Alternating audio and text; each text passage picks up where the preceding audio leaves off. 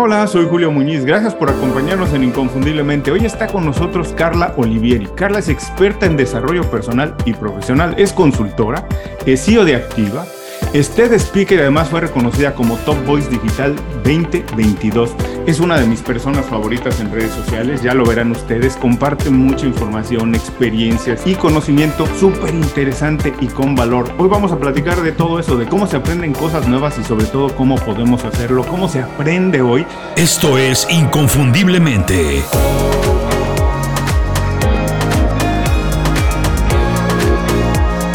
Extraordinario en lo que haces. Carla, muchas gracias por hacer tiempo para platicar con nosotros. Bienvenida inconfundiblemente. Antes que cualquier otra cosa, platícanos de dónde y por qué nace en ti ese interés por aprender siempre cosas nuevas, pero además, algo que me encanta de ti, la pasión por compartirlo de manera desinteresada, de enseñar a la gente. Platícanos eso para empezar la conversación. Gracias, Julio. Gracias. Qué lindo volver a, estar contigo en tu espacio y gracias también por compartir tantas cosas interesantes a todo tu público y darme esta oportunidad también.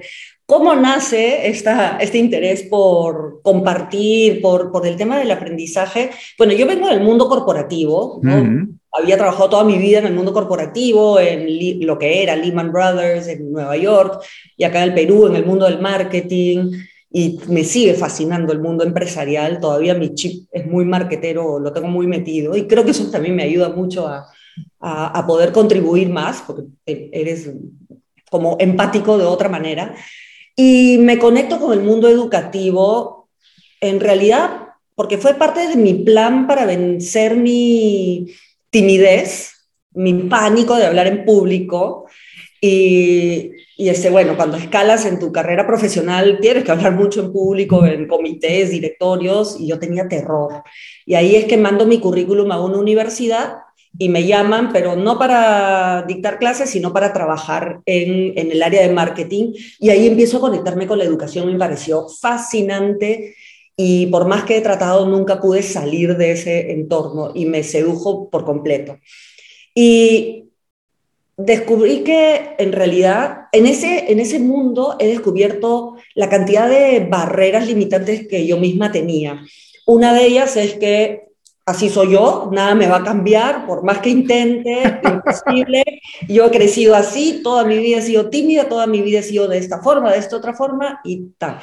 Y los mismos retos del trabajo fueron los que empezaron a empujarme a abrir un poco mi mente para intentar y me fascinó este, este tema de cómo a través de los retos, a través de tratar de aprender, de cambiar, modificar algo mío, no solamente incorporas, un, en mi caso, el tema de poder hablar en público, sino que aprendí horrores de mí. Empecé a practicar el deporte del autoconocimiento y yo creo que eso me ha ayudado horrores para mi carrera profesional y, por supuesto en mi vida personal también, y lo sigo practicando, y es algo que debemos practicar de por vida. Entonces, parte de este proceso de educarnos, de o más que educarnos, de aprender, porque es diferente, eh, tiene que, mucho que ver con el desarrollo personal.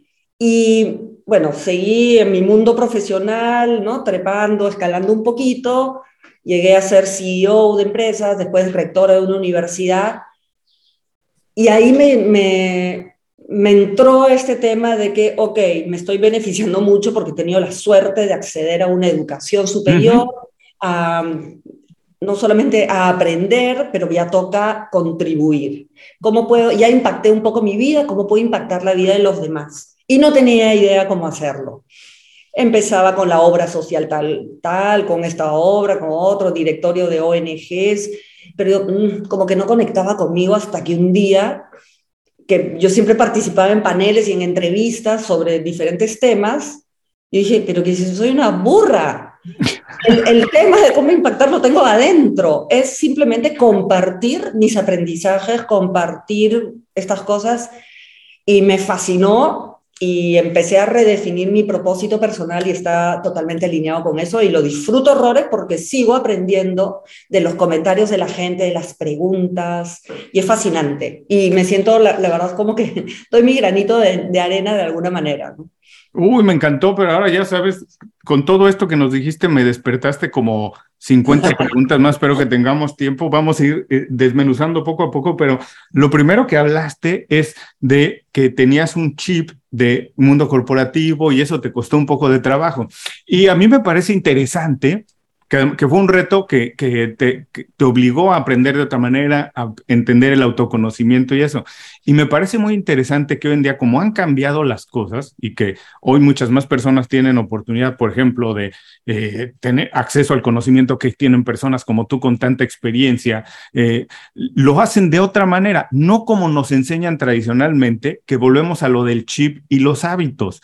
Nos enseñaron por muchos años a estudiar de una manera aprender de una manera y a ser evaluados de una misma manera. Pero hoy en día todos podemos realmente aprender como se nos antoje, dónde se nos antoje, de quién se nos antoje. Hoy yo no tengo acceso, por ejemplo, a platicar cualquier día con Seth Godin, una persona que me encantan sus ideas, pero puedo escuchar su podcast, puedo ver los cursos que ha, que ha puesto a la venta, puedo leer sus libros. ¿Cómo te parece esta, esta idea ahora de cambiar los hábitos de educación para reaprender a aprender nuevamente?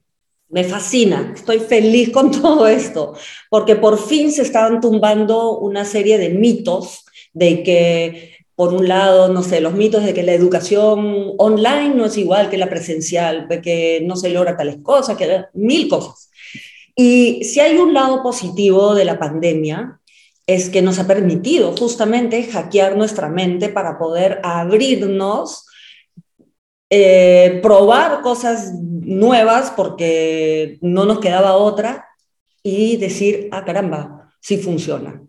Entonces, yo creo que eh, las personas hemos entendido que hay un mundo gigantesco, maravilloso allá afuera afuera. O sea, nosotros hemos podido estar confinados físicamente, pero lo que nos ha dado libertad para conectarnos con el mundo y nos ha abierto la oportunidad para conectarnos con tanto conocimiento, justamente ha sido la computadora.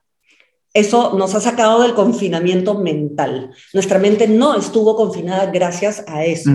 Entonces, el mundo digital, la tecnología es maravillosa, pero entonces, lo, que, lo rico es que uno, nos tomamos nos tumbamos, tumbamos perdón, el mito de que hay un sistema de, para educar o aprender. No, ahora tiene que ser multiplataforma, multidimensional también. Y este tema de multiplataforma es fantástico. Yo creo que ahora eh, lo que falta que se ponga al día son las regulaciones en muchos de nuestros países, porque en lugar de estar regulando para las universidades, lo que tienen que hacer es trasladarle más poder a los usuarios para que puedan elegir. Y las empresas también, ¿no? Tienen, porque el usuario ahora ya se conoce mejor y sabe cómo aprende mejor y cómo se acomoda a sus horarios, porque hay personas que les gusta tardísimo en la noche por ahí aprender algo nuevo o muy tempranito y todavía las instituciones educativas, inclusive las empresas, seguimos con el sistema rígido de horarios. Entonces es multiplataforma y multidimensional, trasladándole más poder al usuario para que elija. Y junto con ese trasladar el poder, porque cuando la palabra poder es riquísima, pero la palabra poder tenemos que entenderla con que viene con otra, que es responsabilidad. Y te o sea, eh, cuando te trasladan poder, quiere decir, para que tú elijas y decidas lo que te conviene, quiere decir que tienes que ser responsable para decidir bien y adueñarte de ese compromiso con la empresa, con tu, tu educación o lo que sea. Y nuevamente el autoconocimiento ayuda para ver cómo funciona mi energía, mis sistemas para prestar atención, pero el adueñarte, yo creo que parte de entender que no estoy acá para simplemente meterme a cualquier webinar, a cualquier curso, a cualquier cosa, sino es qué es lo que quiero, a dónde quiero que, eh, cuál es mi destino. Y todo parte con tener un destino, mis objetivos, y en base a esos objetivos, ok, ¿qué necesito aprender yo? Y en qué momentos si es que trabajo, involucro a mi empresa, y no espero que la empresa simplemente me proponga cosas. Yo primero tengo que tener la iniciativa porque solamente yo sé qué es lo que quiero y los jóvenes universitarios o que están terminando el colegio igual, que tiene que ser con intención todo lo que yo decido hacer en el campo de lo que voy a aprender. Me encantó esta parte que... Luego veo el cómo, ¿no? El cómo, cuál canal. Me encantó esto que dices de que Y que dices que además la palabra es muy bonita, la palabra poder, pero en este tipo de ahora que tenemos la oportunidad de aprender prácticamente de cualquier cosa eh, a distancia, pero sí tenemos el poder, pero también la responsabilidad. Y curiosamente, no, no sé si es porque las universidades lo han soltado o les ha sido arrebatado eso, pero gente que antes no tenía oportunidad a, impartir una, una clase, un curso en las universidades tradicionales, lo puede hacer ahora en línea. Pero lo más interesante y que me parece el reto más grande es esto que tú dices, que las personas tienen el poder, pero ¿cómo decidir? Si, si estamos acostumbrados a que no decidíamos eso, ahora nosotros podemos decidir qué quiero estudiar, qué necesito estudiar, cómo se hace eso, cuál es el primer paso para entender lo que necesito, que yo tengo el poder de hacerlo, que si yo quiero de verdad, puedo aprender prácticamente lo que yo quiera. Claro, mira, el 100% de las empresas exitosas tienen un plan estratégico, donde tienen una misión, visión, propósito, valores, por supuesto los objetivos del año. Es decir, tienen un destino a largo plazo, a mediano plazo, y eh, en base a eso me da foco para ver en qué me concentro este año, cuáles son los mini objetivos que debo cumplir para ir acercándome a ese gran destino final. 3% de las personas a nivel mundial tienen un plan de vida, un plan estratégico a nivel personal. Si el 10% de las empresas tienen, ¿por qué nosotros no? El primer paso es eso. Nosotros como individuos tratarnos como si fuésemos una empresa, diseñando nuestro futuro, diseñando más bien nuestra felicidad, a dónde quiero llegar, a dónde quiero apuntar como gran sueño, ¿no? Mi propósito, que puede cambiar, por supuesto. Y en base a eso, empiezo a enfocarme en el hoy. ¿Cuáles son los objetivos en, mis diferentes planos, profesional, personal, etcétera, para ir acercándome a, ese, a esa película que yo quiero para mí? Pero parte de ese plan tiene que incluir qué necesito aprender yo. Y es, por ejemplo, si yo estoy trabajando y estoy ahorita de analista del área de investigación de mercados de una empresa, pero mi sueño es ser gerente de marketing digital, ok, ¿qué necesito aprender yo este año? Con, a través de experiencias, porque el aprendizaje on the job es bien importante también, por eso las universidades también tienen las prácticas preprofesionales, que también te abren los ojos, ¿Qué necesito aprender yo que me va a permitir mejorar mi función actual? Ahí tengo que ir haciendo un plan, eligiendo o tener opciones. Y, ¿Y qué necesito aprender? Yo siempre digo, hay que aprender algo nuevo también, algo diferente, porque uno, si es que solamente, y las empresas igual, si solamente me dedico a entrenar a mi gente en lo que, o entrenarme en lo que me va a ayudar en mi función, cada vez te vuelves más técnico, más especialista, lo cual es bueno, pero no puedes perder esta mirada holística de diferentes realidades que me van a ayudar a hacer mejores conexiones para tomar decisiones más ricas. Le traes mucho valor a la mesa de decisión en la empresa, en tu familia también. Entonces, siempre yo eh, en las empresas con las que trabajo, digo, ok, ¿qué te vas a proponer de meta para aprender algo totalmente diferente? Por ejemplo, yo tengo este año como meta aprender coding, coding, cómo codificar, que le tengo pánico a todo lo tecnológico. Entonces, esa es una de mis metas. Eh, otra meta es quiero aprender ballet, que siempre lo he tenido como, ay, qué pena que no lo hice de chica. Eh, y estoy también en un curso de, bueno, quiero aprender temas de, de filosofía. Eh, entonces ya lo tengo como parte de mi plan estratégico del 2022. He avanzado algunas cosas eh, y cuando ya lo tienes por escrito y claramente definido, también puedes conversar con la empresa, es en, lo que tiene que ver con el trabajo, cómo me pueden ayudar, porque yo veo mi línea de carrera, me encantaría que fuese por este lado, creo que puedo empezar por acá, y la, la empresa te empieza a alimentar tu plan, pero no es al revés, muchos esperan que, ay, ¿cuál es mi línea de carrera acá? No, cuando yo era CEO o directivo de empresas, siempre venían, Carla, ¿cuál es mi línea de carrera para mí? ¿cuál, ¿cuál, es la línea? Define qué es lo que te gustaría a ti en esta empresa y luego me traes tu plan y ahí vemos cómo lo hacemos. Uno como tiene que adueñarse del destino, ¿no?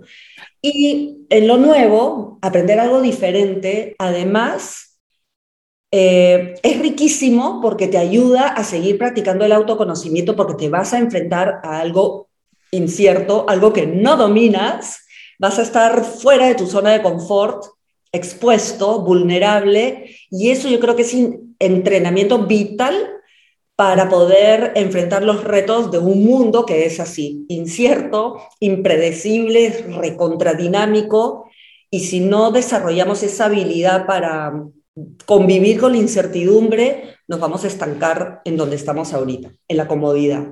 Me encantó esto que dices entonces para, voy a intentar resumir para las personas que nos están viendo, escuchando, es lo primero hay que hacer un plan de vida, de carrera profesional, dónde quiero estar en X cantidad de años, dónde estoy ahora y cómo voy a llegar a donde quiero estar y qué tengo que hacer para que eso suceda. Después, lo que es interesante y que estoy completamente de acuerdo y me encanta, esta idea de aprender algo diferente, porque es la única manera de crecer realmente, de esforzarnos, forzar al cerebro a pensar de otra manera. Si siempre hacemos lo mismo, el cerebro como un músculo, si siempre haces el mismo ejercicio, empieza a, perder fuerza, perder ese poder porque no se esfuerza. A partir de la tensión es como crece el músculo y el cerebro funciona más o menos de la misma manera. Y en este sentido, en este mundo que dices que vivimos ahora, que es incierto, que cambia tan rápido, ¿sabes qué me parece muy interesante? Que, por ejemplo, no tienen las universidades tradicionales o el aprendizaje tradicional, son cursos de las habilidades blandas que cada vez nos damos cuenta son más importantes para el desarrollo profesional. Pienso en cosas como marca personal, como inteligencia emocional, que es muy difícil, muy difícil encontrar cursos, eh, materias, talleres de esto en la educación tradicional, pero en la educación no formal, la que podemos acceder a partir de Internet, hay un montón de herramientas. ¿Tienes alguna idea de estas cosas o habilidades blandas que la gente debería decir, ok, voy a hacer mi plan, pero tengo que poner esto en mi plan? ¿Son estas las cosas básicas que tengo que aprender ahora? Sí, fantástico lo que acabas de mencionar y es importantísimo porque el conocimiento cambia, uf, a una velocidad brutal. Y en muchos casos puede ser que la inteligencia artificial, la robótica, etcétera, pueda reemplazar un montón de áreas técnicas. Puede ser, pero lo que no pueden reemplazar justamente son esas habilidades blandas, tu capacidad creativa, tu manera de, mirar las cosas, eh, el tema de la marca personal, la empatía, las habilidades de comunicación, etcétera. Eso tenemos que ir desarrollándolo continuamente y por eso el autoconocimiento decía que hay que practicarlo como un deporte. Todo el tiempo estar mirando no solo afuera, sino también mirándonos a nosotros, observándonos, descubriendo cosas que a veces no vemos de nosotros y también identificando qué cosas necesito yo reforzar para poder seguir dando el siguiente salto. Y, eso es lo que empieza a definir tu marca personal al final de cuentas. Son tus ventajas competitivas, cuáles son eh, superpoderes que logran diferenciarte a ti para que tú puedas seguir siendo atractivo en el campo laboral y personal también y te mantengas empleable de por vida. Siempre vamos a ser empleables cuando seguimos añadiendo valor, pero es nuestra responsabilidad ocuparnos de eso de cómo yo puedo seguirle el ritmo a las cosas y seguir añadiendo valor. Y esto en el plano personal, por supuesto que también. Yo siempre digo que mi sueño, cuando sea abuelita ya de muchos años, es que mis nietos me vengan a visitar porque la abuelita tiene algo divertido. Me encanta ir a mi abuelita y no porque ay, voy a visitar a mi abuelita pobrecita está sola. Claro, claro. ¿Por qué voy a vivir, voy a ser una abuelita divertida? Porque nunca voy a dejar de aprender. Y, el aprendizaje a lo largo de la vida es una de las principales habilidades que tenemos que desarrollar. Justo acaba de salir hace poco un estudio de McKinsey que resume tres grandes habilidades que tenemos que desarrollar los profesionales, bueno, las personas en general, para un mundo incierto, retador. Una de ellas es aprender a lo largo de la vida. La segunda, el networking, porque las relaciones, las, eh, los contactos es lo que genera oportunidades también y sigues aprendiendo, en las conversaciones aprendes, que dicho ese paso, hay que visitar o interactuar con diferentes grupos de personas para variar nuestras conversaciones y eso también te abre la mente.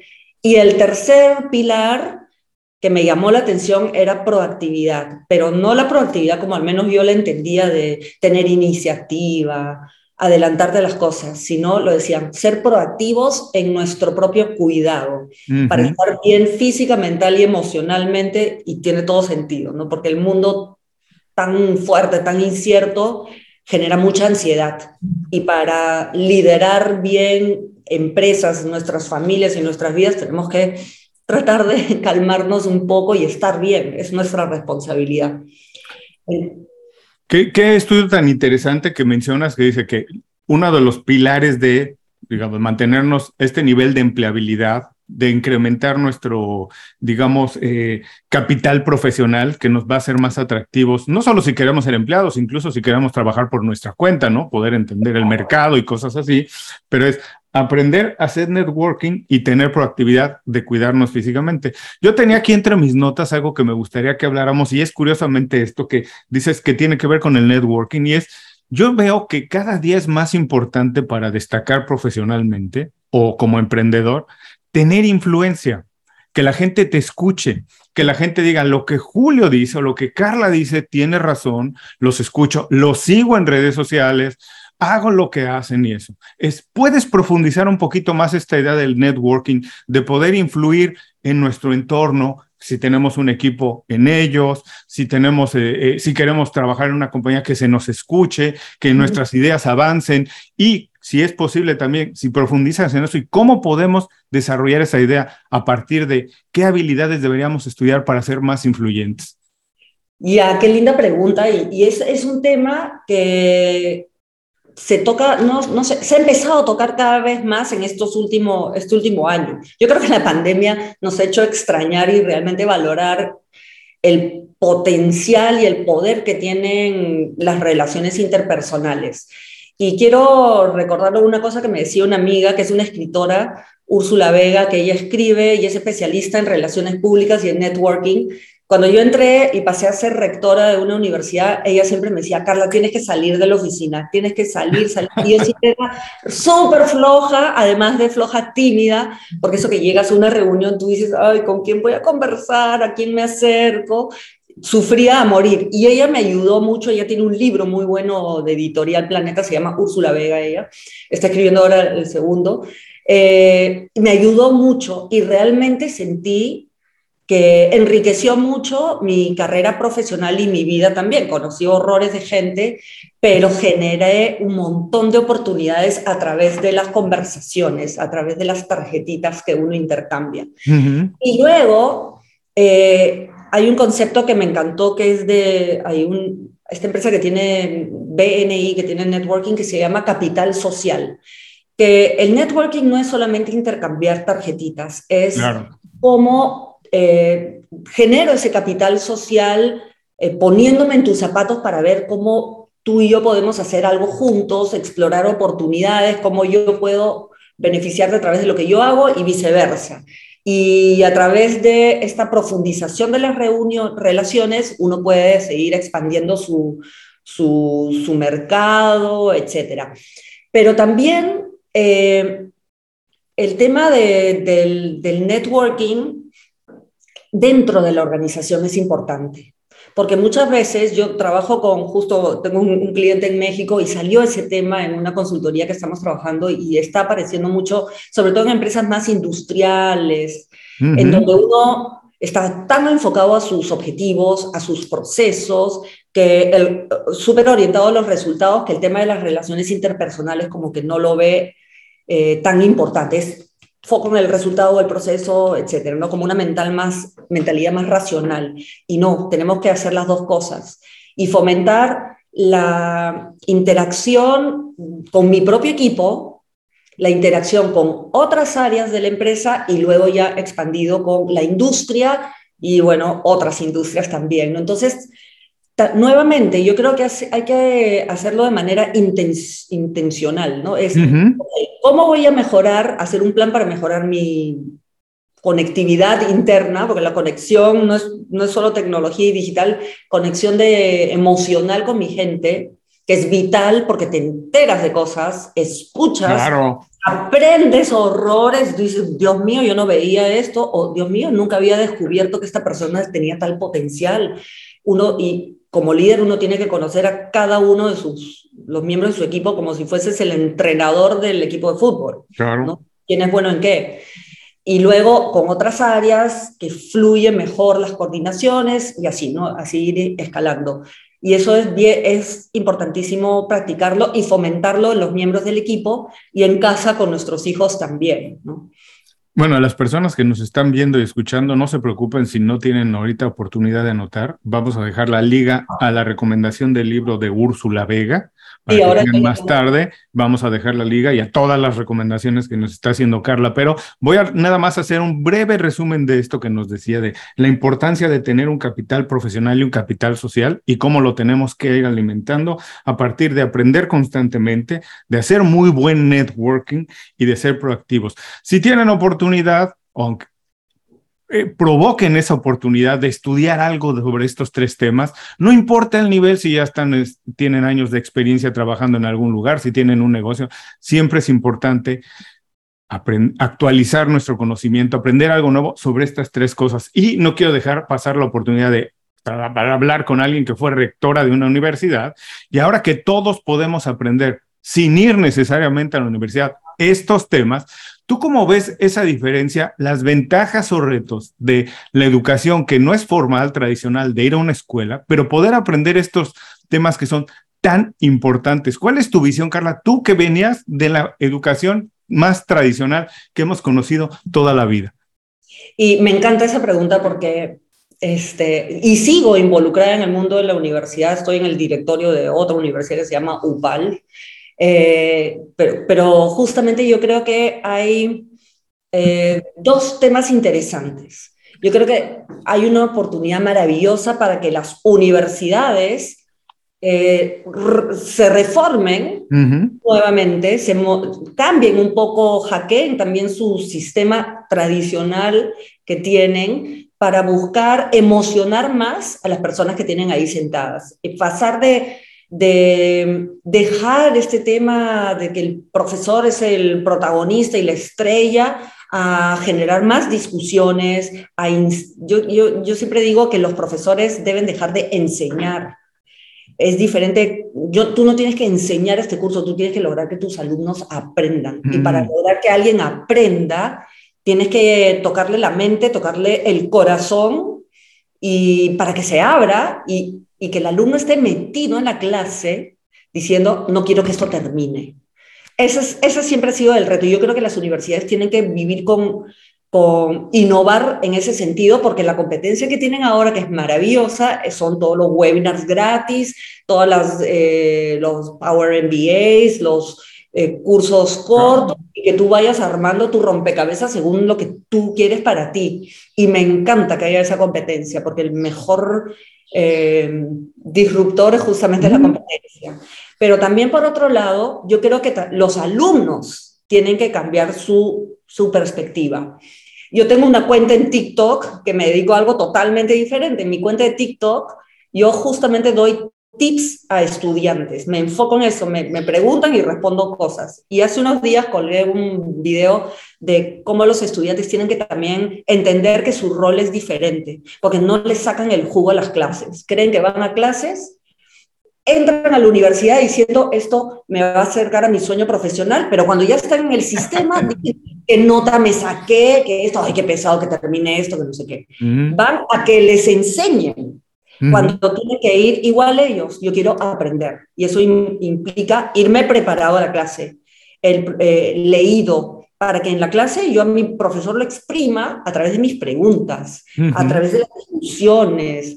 Si no, vas a estar con un rol pasivo, sentando, sentado, esperándote a que el profesor te diga todo lo que no leíste o que tú puedes ver en un video de Google. Claro. O YouTube, ¿no? Entonces, ahí hay que cambiar también el chip. Pero el chip más difícil que creo que debemos cambiar es el de las empresas. Porque las empresas todavía están dentro de una zona de confort que es bien difícil de romper, que cuando reclutan, en los requisitos es egresado de la carrera de ingeniería de no sé qué, egresado de la carrera de comunicación, egresado de la carrera de cuántos. Cuando debemos empezar a ver tal vez atrevernos en ciertas posiciones, no en todas, pero en ciertas posiciones a reclutar más a través de habilidades, ciertos conocimientos que no necesariamente puede, tenga que venir a través de un grado universitario o un título profesional, que pueda venir de que yo domino todos estos conocimientos como si fuese un ingeniero formal, porque he seguido estos cursos sueltos de acá, me metí a un curso de MIT, me metí a los webinars gratis, tal, tal, tal, armé mis rompecabezas y esto es lo que traigo hoy acá a la mesa. Y empezar a hackear el sistema de reclutamiento. Y eso va a ser maravilloso, va a haber más competencia, más innovación. Las universidades están un poco fritas porque la regulación vive eh, apalancada en el año 1950, creo. Claro. Ya no se moderniza, eh, no cambia tanto para dar más libertad, no más flexibilidad. Ahora, ese es el, trabajo de las universidades, pero nosotros que le hablamos directamente a los estudiantes, porque hoy en día cualquier persona es un estudiante, un CEO que quiere aprender algo más sobre inteligencia emocional se convierte una vez más en un estudiante, quiero regresar y poner otra vez el foco en ellos. Estudiar sin profesor, como tú dices, a lo mejor, eh, muchas veces vamos y queremos que el profesor nos diga lo que tenemos que hacer, pero hoy podemos estudiar sin profesor porque la mayoría de los cursos que se hacen, eh, un posgrado que yo puedo hacer en la Universidad Complutense de Madrid desde mi casa en Miami, o puedo hacer cualquier posgrado, casi hoy en día. Las universidades privadas ofrecen muchas opciones en Internet para hacerlo desde cualquier lugar, o, cual, o no tiene que ser a nivel de posgrado, ¿no? Que si quiero aprender incluso a montar una tienda en Internet a vender en Amazon, quiero y puedo hacerlo a partir de, de buscar cursos para hacerlo, pero lo voy a hacer sin profesor. ¿Cuál es el reto y la ventaja de aprender sin alguien que esté como una guillotina ahí, listo para cortarnos la cabeza si no aprobamos el curso? Eh, yo creo que hay que probar. Todas las personas tenemos diferentes estilos de aprendizaje y para diferentes cosas.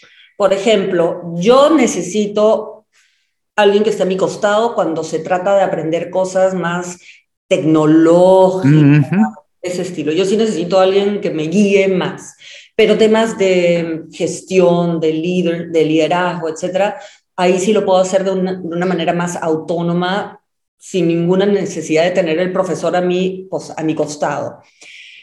Cosas en donde yo necesito desarrollar más habilidades habilidades blandas, tal vez sí requieres un profesor, pero mm, un profesor que diseñe una clase para que a través de un proyecto, de un reto, eh, te inca.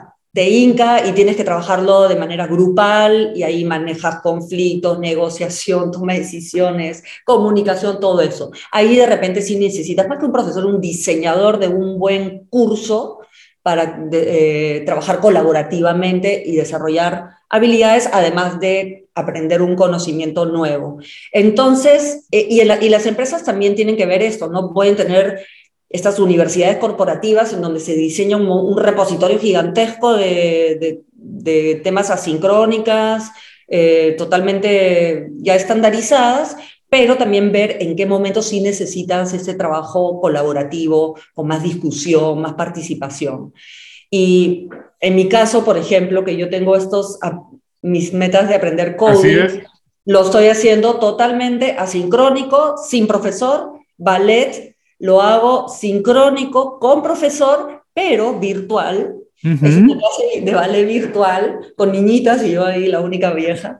Este, entonces estoy aprendiendo ese tipo de cosas. Pero, por ejemplo, mi clase de filosofía es digital también, pero sí es este, con un profesor que guía la discusión. Está guiando la discusión y me enfrento al reto de ¿qué hago yo acá? No tengo nada que decir. Y, y, ahí empiezo a retarme un poco porque el aprendizaje también te expone un poquito más al miedo en algunos casos.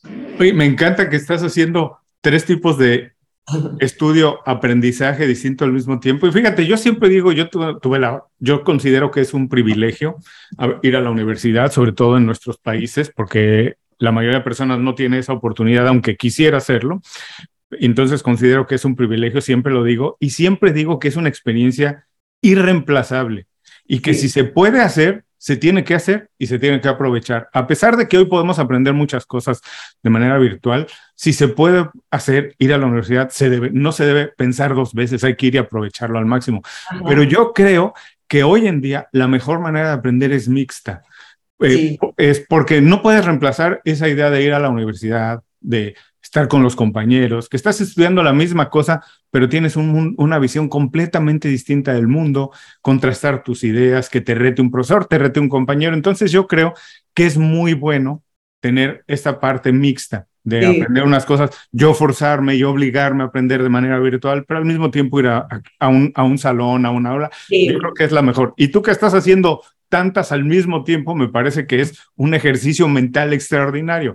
Y hay un nuevo, un concepto que hoy se habla mucho y que yo creo que nos permite mucho también hablar de esta oportunidad de aprender de manera no formal, esta idea de reaprender, de reaprender no solo lo que ya sabemos, como se ha cambiado tanto el mundo que incluso es como un médico tiene que actualizarse todo el tiempo, un ingeniero tiene que actualizarse todo el tiempo, desde materiales hasta técnicas para construir, en fin, todos tenemos que reaprender lo que ya sabemos. Y creo que esta opción de hacerlo virtual es una tremenda oportunidad.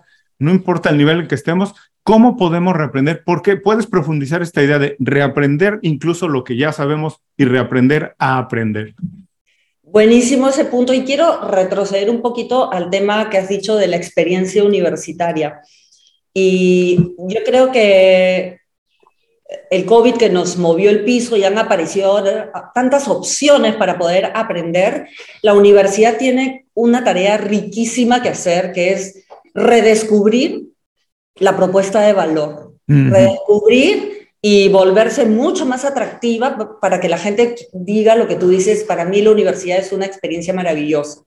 Y porque muchas veces se concentran tanto en la infraestructura o lo que sucede en, clase que se olvidan de las otras cosas. Tu red de contactos la inicias en la universidad. Así es. Universitaria, los extracurriculares, en fin, todo eso. O sea que es una oportunidad maravillosa para todas las universidades, porque si no, van a desaparecer. Y yendo al tema de reaprender, eh, que es, eh, tiene dos partes, ¿no? Uno es como seguir cultivando esta, innovando en mi propia vida profesional, profundizando y actualizándome, que es una responsabilidad de absolutamente todas las personas, porque tú no puedes, el día que tú, eh, el día que tú dejas de aprender, lo nuevo que va apareciendo, ese día le estás poniendo la fecha de vencimiento a tu carrera profesional. Claro, Clarísimo. No es la edad, lo cual me fascina, porque ese mito de que, ah, ya está muy viejo, ese mito, hay jóvenes de veintipico años o de 30 años que son viejísimos, porque dicen, ah, ya pues yo estoy acá y, me quedo ahí, y son ancianos, viven con una actitud pesada, negativa. Entonces, la actualización tiene que eh, permanecer a lo largo de nuestra vida, entender que nuestra vida es como, yo siempre digo, hay que vivir en modo de startup. Todo el tiempo estar actualizando nuestro software y hardware individual, iterando, iterando, iterando, iterando. Somos un prototipo que nunca termina.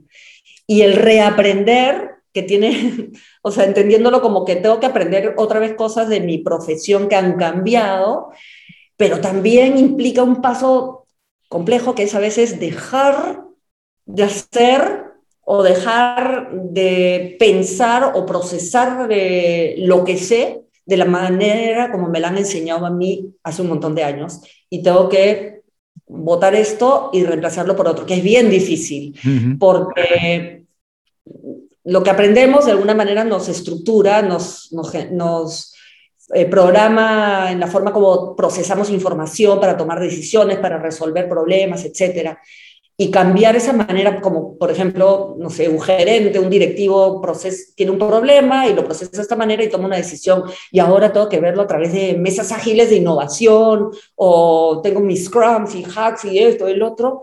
Es, hay un proceso, una transición incómoda en donde quieres volver a hacer las cosas con el conocimiento que ya tenías de antes y como lo venía haciendo siempre. Y hay que empezar a atreverse a soltar y aprender a soltar el conocimiento obsoleto que ya no sirve, o ponerlo, no, no siempre sirve, ponerlo más abajo en nuestro, en nuestro sistema de archivamiento mental y empezar a llenarlo con nuevo conocimiento. Me encantó esta parte que dices que no importa la edad, uno siempre tiene la edad mental de lo que estás aprendiendo y tú, además tú eres, no lo mencionamos, pero tú eres una gran atleta, eh, eh, has hecho ejercicio toda la vida, has competido, me parece que hasta eh, a nivel olímpico, no sé, a nivel panamericano, pero eres una gran atleta y esa idea de crecer todo el tiempo, de aprender, porque el crecimiento solamente sucede cuando duele algo, ¿no? Como el músculo, si no duele, no está creciendo, nada más estás haciendo tonto ahí con el ejercicio.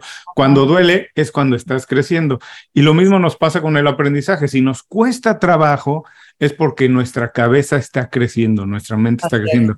Si no, Nada más nos estamos haciendo tontos y perdiendo el tiempo. Carla, ha sido una plática extraordinaria, un montón de cosas que hay que escuchar muchas veces. Estamos llegando casi a la parte final, no quiero robarte mucho tiempo más porque yo sé que estás súper ocupada como siempre, pero no quiero dejar pasar esto después de no haber hablado en dos años por el COVID y todo lo que nos ha transformado. Tengo mucha curiosidad en saber cómo cambió para ti el concepto de éxito a partir del COVID es lo mismo, no es lo mismo, las personas empiezan a valorar otras cosas. ¿Cómo ha cambiado para ti eso? El concepto de el éxito como persona o como profesional. Ah, mira, qué interesante, eh, porque es uno de los temas que me, lo tenía acá todos los días a raíz de, lo, de los retos que generó COVID en el trabajo, uf, muchos dilemas a todo el mundo, ¿no? Y personalmente también. Y yo tuve la suerte que antes del COVID, cuando empecé a escribir uno de mis libros, Yo fuera de la caja, eh, ese libro fue un libro donde me planteé un método para innovar a nivel personal, replantear mi vida, definir mi destino, porque ahí me di cuenta que yo estaba muy dependiente del éxito, como adicta al éxito, y porque me iba bien en prácticamente todo, me iba bien en el trabajo, en los estudios y bueno, en el deporte, como todavía compito, me iba súper bien en todo, agarraba medallitas. Y cuando tuve un golpe fuerte hace varios años, me quedé sin piso. Y ahí me di cuenta que el éxito es positivo si es que tú defines bien qué significa éxito para mí. Y yo no lo mm. tenía definido. Yo estaba tratando de cumplir con una formulita estandarizada que creemos que significa el éxito, ¿no? Tu cargo, tu tarjeta personal, tu, el tamaño de tu oficina, ese tipo de cosas. Y ahí me di cuenta que eso no te sostiene, es rico, pero no te sostiene. Y empecé a trabajarme por adentro. Eso, esos son los cimientos. Y redefiní mi éxito, y con la pandemia mucho más, en todos los planos de mi vida. ¿Qué significa para mí ser una mamá exitosa? Yo tengo cinco hijos, trabajo, en ese momento trabajaba como a tiempo, o sea, en la universidad como rectora, yo no puedo darme el lujo de ir a todos los partidos de fútbol de mis cinco hijos y todo. Pero si me comparo con otras mamás que, o con lo que se suponen que es una mamá exitosa, siempre voy a vivir frustrada. Entonces me miré y para mí mamá exitosa es tal cosa. Y el reto máximo fue justamente un día saliendo de una entrevista en un canal de televisión que me presenta como, wow, la Carla, súper exitosa, todo. Y, pero me hacen esa pregunta que siempre te hacen, ¿quién es Carla Olivieri? Mm. Yo respondo el enlatado que se me ocurrió ahí, pero cuando salí de la entrevista dije, ¿quién soy? Y miré mi tarjeta eh, del trabajo rectora mm. y yo que me encantaba, y decía, ¿qué pasa si voto mi tarjeta y ya no soy rectora? Y, y me, me, quedé como sin aire y yo dije, acá hay un, tengo que trabajar esto. Y mi meta era empezar a trabajar para desprenderme de estas cosas accesorias externas, que no solamente es lo, lo material, sino las cosas que tú sientes que te hacen valer, adornan tu vida, como el cargo, tu profesional, etc.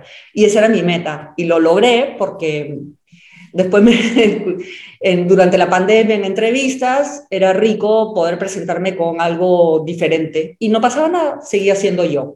Claro, Entonces, Sí, el éxito es, es todo un tema, confunde mucho. Me encanta. Bueno, también les recuerdo que dejaremos el enlace del libro de Carla, Yo fuera de la caja. No se preocupen si ahora no pueden tomar nota, regresen un poquito más tarde. Hablando de libros, tú siempre estás en eso. ¿Hay algo nuevo que nos quieras recomendar? ¿Qué has leído? ¿Qué has descubierto recientemente? ¿Qué deberíamos de leer? ¿Qué deberíamos de seguir? Pucha, qué difícil pregunta, porque estoy leyendo de temas bien diferentes. Estoy, es, más que leer, a mí me encanta lo que tú haces. Por ejemplo, me fascinan los podcasts. Me encantan los podcasts. Si hay algo que adoro del tráfico, que es que es el espacio perfecto para poder escuchar podcasts. Y estoy aprendiendo muchísimo. Es más, estoy que venga la luz roja, que me toque luz roja para poder claro. Estoy así y me pasa porque si no me olvido maravilloso. Sea que tenemos la oportunidad eh, de explorar más podcasts y seguir aprendiendo. Y estoy escuchando podcasts como Inconfundiblemente, por supuesto que sí, pero también de, temas diferentes. Ahí, no sé, me meto un podcast de historia, de cosas que nunca me han gustado, pero me obligo a, tener mi salón de, de, clases individual, que es esto. Y es como un libro hablado. Y libros Em, bueno, lo que pasa es que estoy escribiendo un, nuevo un par de nuevos libros, uno sobre emprendimiento, que es para el próximo año, pero otro que tiene que ver con Hernando, mi pareja. Entonces, eh, de las conversaciones que tenemos y entonces estoy muy abocada a eso y estoy, lo que leo es muy segmentado a, a, lo que necesito como parte de mi, mi investigación. Bueno, pues estaremos pendientes de esos libros nuevos, pero antes de irnos ya nos escucharon, nos vieron durante algún rato las personas amablemente. Si tienen la oportunidad de que se queden con una idea de esta conversación, una sola idea que diga, wow, me llevo esto de Carla, ¿con qué idea te gustaría que se queden? Ah, primero, definir el destino, definitivamente, y lo, lo, lo último que yo me lo repito a mí todos los días es somos lo que somos más todo lo que podemos ser. Nunca enfocarnos en solamente lo que somos, sino tener muy presente el potencial que tenemos por delante y destrabar ese potencial está acá en la cabeza y tiene mucho que ver con aprender a lo largo de nuestra vida, creernos capaces, impactar tu vida para impactar luego a la vida de los demás. Ay, qué bonito eso que dices de impactar la vida de los demás. Esta es parte del por lo que hacemos este trabajo que nos encanta, de traer gente interesante para que alguien se quede con una idea que le pueda cambiar un día, nada más, y después otro día, después otro día, y así cambie su realidad. Carla, muchísimas gracias de verdad por hacer tiempo para compartir todo esto con nosotros. Ahora sí espero que la próxima vez sea en persona. Eh, me encanta. sí, sí, si tienes tiempo, visítanos aquí en Miami, nos, nos vamos juntos a la Ciudad de México, o por qué no, me encantaría regresar a tu ciudad, eh, eh, una de las ciudades que, donde comí mejor. Además, me encanta el Parque de los Gatos que tienen ahí en el centro, maravilloso. Ni lo conozco. Oh, es famosísimo el Parque de los Gatos ahí en Lima. Entonces ya veríamos de ir juntos, pero te mando un abrazo. Ah. Espero de verdad que la próxima vez sea, sea en persona. Muchísimas gracias por compartir con nosotros. Un abrazo fuerte. Gracias, Julio, como siempre. Y a todos los que ya nos están viendo, nos escuchan, les, les recuerdo que aquí terminamos la entrevista con Carla Olivieri, pero la experiencia no termina aquí. Regresen más tarde a las notas del programa y dejaremos los enlaces a todas las recomendaciones que ella amablemente nos hizo. Muchas gracias por escuchar el programa. Si algo te pareció interesante, visita inconfundiblemente.com. Tenemos un blog, un canal de YouTube y un boletín donde recomendamos libros, documentales y herramientas para ayudarte a destacar en lo que haces. Se llama Las 5 Razones y llega todos los viernes. Por último, si quieres mejorar tu marca personal de manera fácil e inmediata, recomiéndanos con tus amigos y comparte este programa, porque cuando compartes contenido con valor, dejas una buena impresión.